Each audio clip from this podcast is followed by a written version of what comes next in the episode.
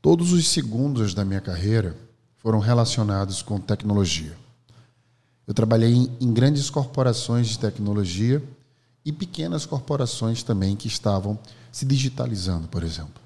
No meio da pandemia, lancei uma ONG que digitalizava pequenas empresas. E a transformação digital sempre fez parte desses quase 20 anos de profissão que eu tenho. Eu sou um millennial da geração Y. Eu respirei tecnologia desde que me entendo por gente. E isso me fez entender os fundamentos principais da tecnologia no seu DNA, onde o principal objetivo é sempre a escalabilidade. A própria internet existe justamente proporcionando a novos negócios e antigos essa mesma escalabilidade. Se a gente olha para uma empresa digital como a Amazon, por exemplo, que faz vendas em seu marketplace de qualquer tipo de produto, e a gente olha para uma empresa como o Boticário, que tem muitas lojas espalhadas pelo país, facilmente a gente consegue entender que o Boticário tenta se digitalizar para ampliar o alcance de pessoas que vende. E a Amazon já está já nasceu, aliás, totalmente ampliada, onde a gente simplesmente com um clique pode fazer uma compra de qualquer produto lícito. Transformação digital, no entanto, tem sido destacado ou destacada como tema como algo intrigante nos últimos tempos. Porque focou-se tanto em se digitalizar e se transformar digitalmente que perdeu-se o foco central do epicentro da possibilidade dessa transformação. No No Brain No Gamecast de hoje, nós vamos falar dessa transformação que é muito mais importante do que a digital. Que sem ela, a gente não consegue dar nenhum passo a nenhuma direção. Porque é a essência da projeção de todo o sistema já criado. Hoje, vamos falar da transformação humana.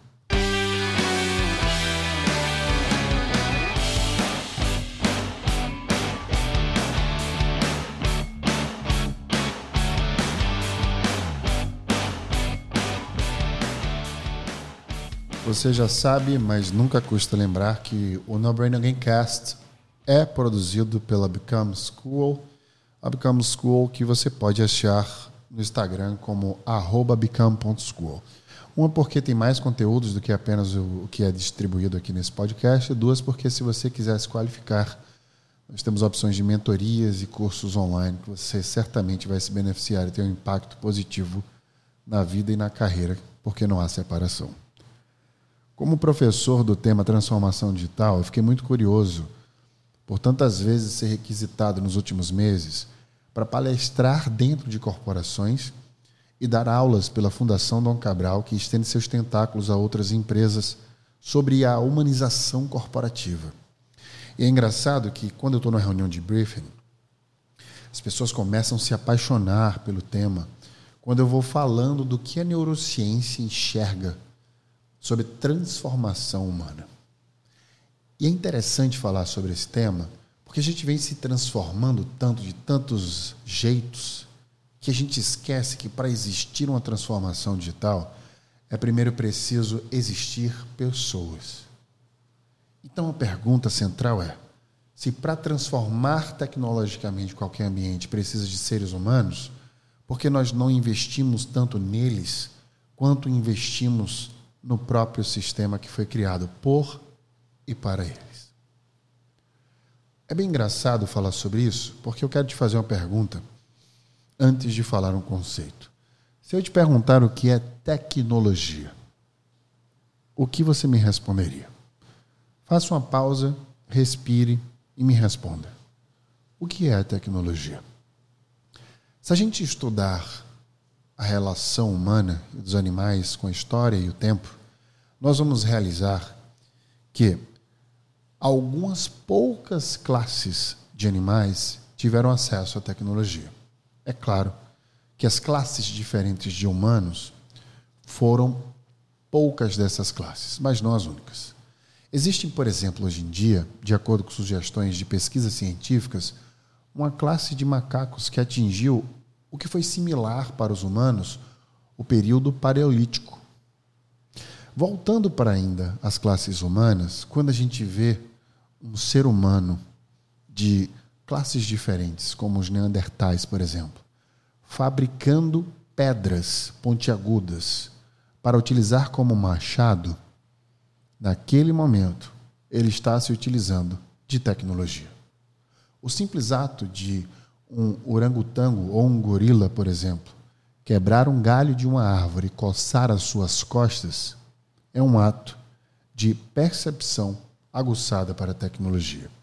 Então aqui a gente pode entender a tecnologia como a transformação da relação humana com os objetos em detrimento da eficiência de um objetivo. Ou seja, todas as vezes que eu quero aperfeiçoar a minha relação com aquele objetivo para encontrá-lo de uma maneira mais rápida, e eu me utilizar de recursos para isso, eu estou criando tecnologia, não necessariamente inovação, mas tecnologia. Por falar em inovação, eu considero inovação, e os institutos de inovação também consideram, toda criação que é feita com utilidade para o mesmo fim. Você não precisa necessariamente usar-se de tecnologia para inovar. Mas todas as vezes que a gente estiver modificando um ambiente, por menor que seja essa modificação, para que a gente possa alcançar objetivos iguais ou maiores dentro de um processo diferente, a gente está inovando. Porque inovar não tem a ver com criar algo novo. Inovar tem a ver com criar algo útil, que seja melhor e mais eficiente do que anteriormente. É por isso que quando eu dou uma aula de inovação, eu sempre falo que a necessidade é a mãe da inovação. Quando Bill Gates falou que se você quiser resolver um problema muito complexo, muito rápido, dê para uma pessoa extremamente preguiçosa. Ela vai achar a maneira mais eficiente de resolvê-lo.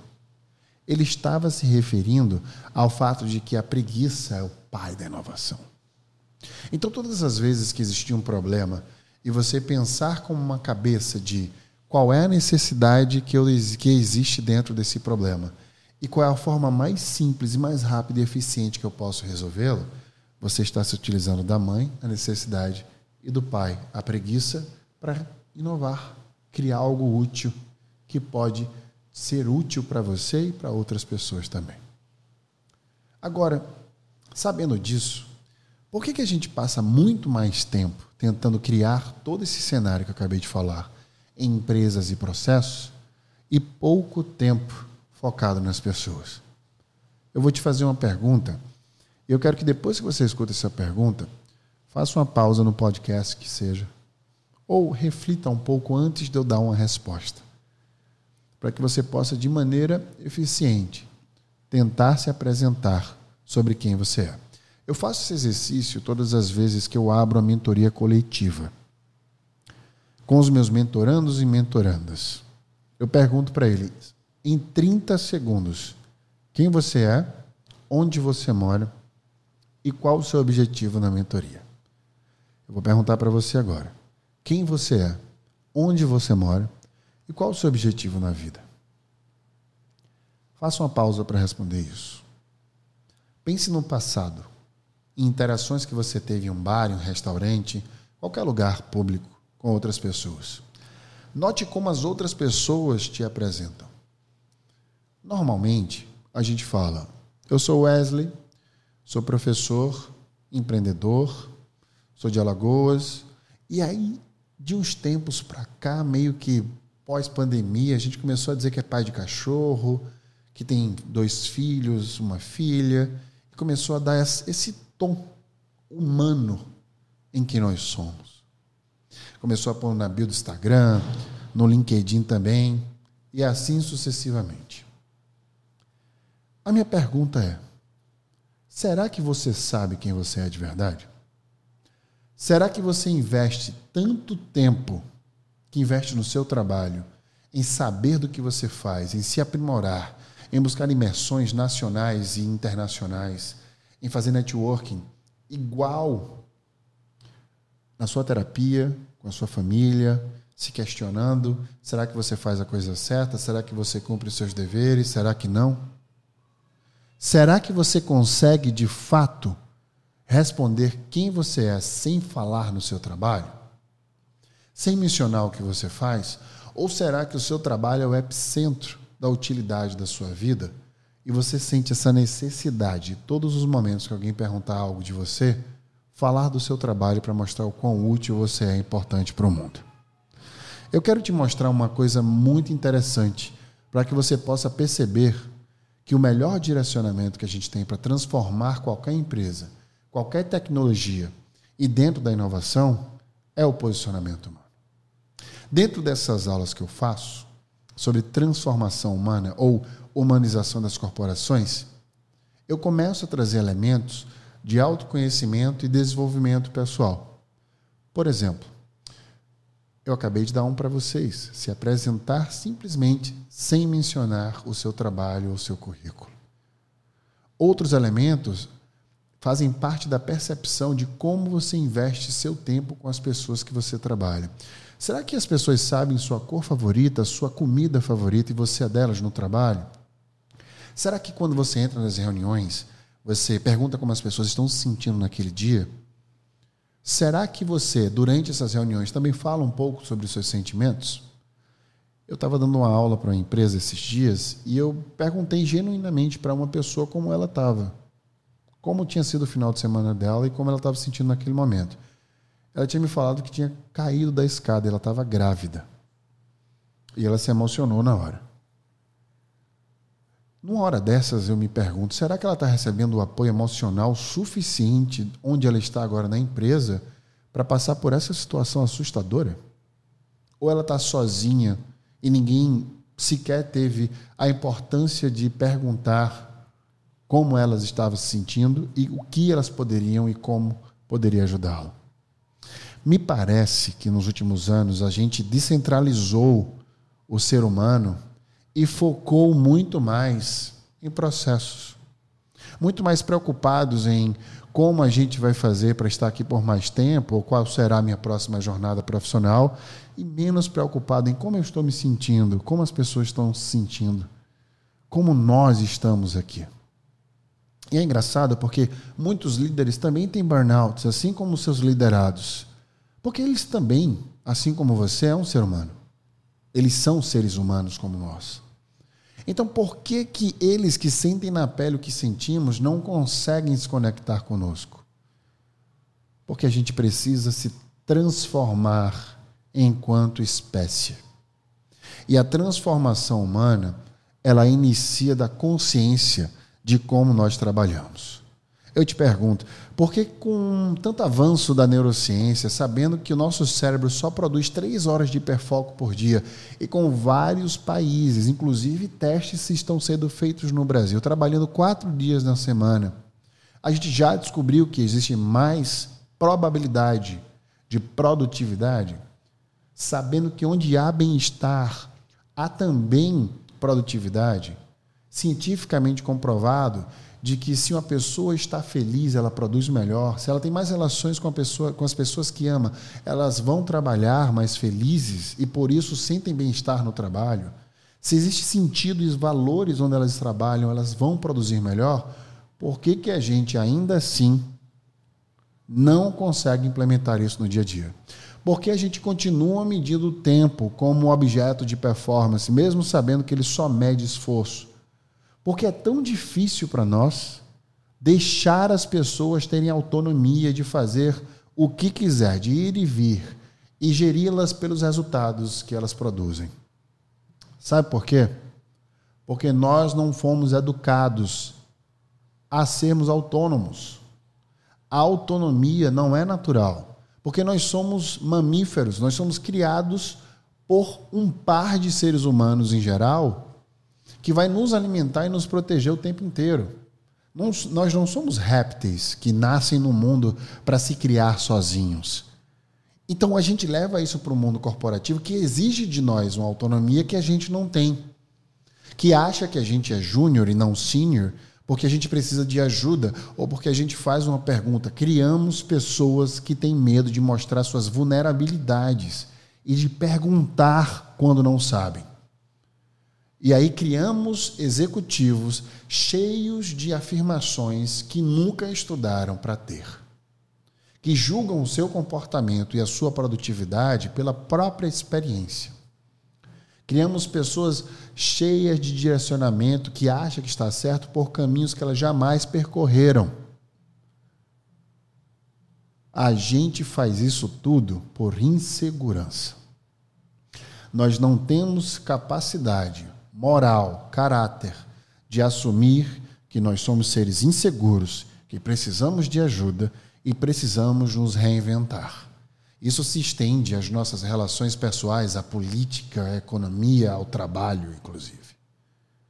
Enquanto essa nossa prepotência existir e não pararmos para poder abraçar o que existe de melhor no mundo, a partir de um pressuposto científico, a gente vai continuar desse jeito reclamando de outras pessoas, do nosso sistema político, do voto do nosso vizinho e das oportunidades que não aparecem na nossa vida.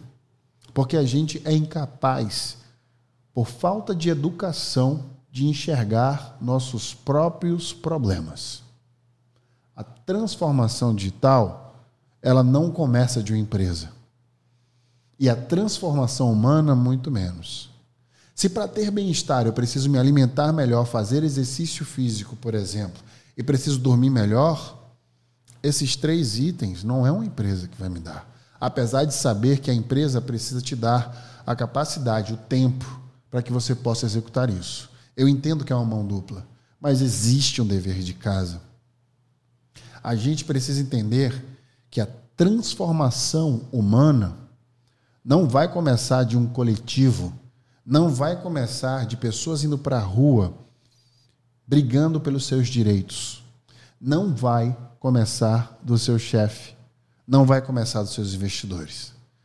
Só tem uma única pessoa que pode começar essa transformação humana de abraçar todos esses dados que eu acabei de dar e muitos outros, de respeitar a si mesmo, de respeitar o que ela veio fazer aqui, que faz sentido para ela dentro daquelas crenças que faz sentido trabalhar e existir para. Só existe uma pessoa que vai te ajudar com isso. Essa pessoa certamente não sou eu. Se você amanhã não acordar e começar a mudar a forma que você se relaciona com o seu trabalho, fazendo você essa transformação, ninguém vai fazer isso por você. Porque o destino só leva você até a metade do caminho. O resto é você quem faz.